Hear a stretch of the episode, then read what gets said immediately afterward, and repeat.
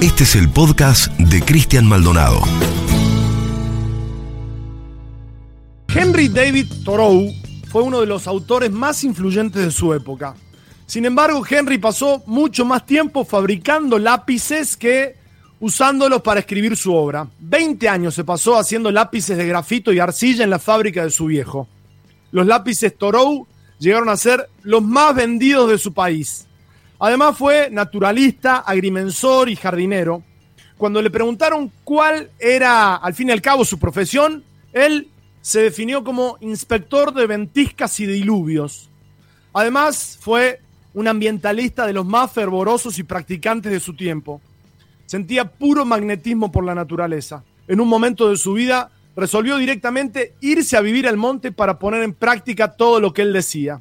Fui a los bosques porque quería vivir solo, deliberadamente, para afrontar los hechos esenciales de la vida y ver si podía aprender lo que tenía que enseñar y no descubrir a la hora de la muerte que no había vivido. No quería vivir lo que no era vida, ni quería practicar la renuncia a menos que fuese necesario. Quería vivir profundamente y extraer toda la médula a la vida, vivir de una forma tan intensa y espartana que pudiese prescindir de todo lo que no era vida.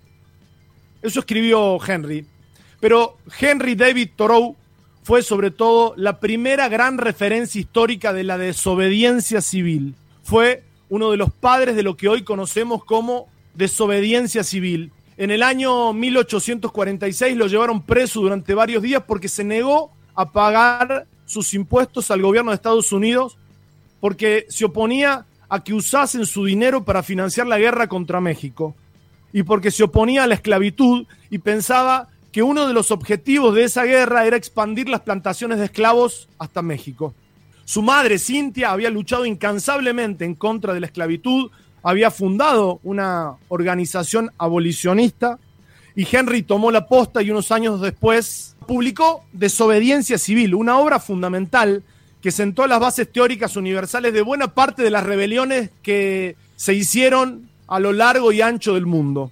Inspiró desde el movimiento de Gandhi hasta la lucha de Martin Luther King por los derechos civiles de los negros, desde el movimiento de los sin tierra en Brasil hasta las revueltas por el asesinato de George Floyd en Minnesota. Anoche, en medio de la que tal vez sea la peor catástrofe sanitaria nacional de todos los tiempos, mientras el Ejecutivo se dignaba a tomar por fin las mismas medidas que se toman en prácticamente todo el mundo cuando el COVID hace estragos. Los sospechosos de siempre convocaron a través de las redes a una desobediencia civil en masa.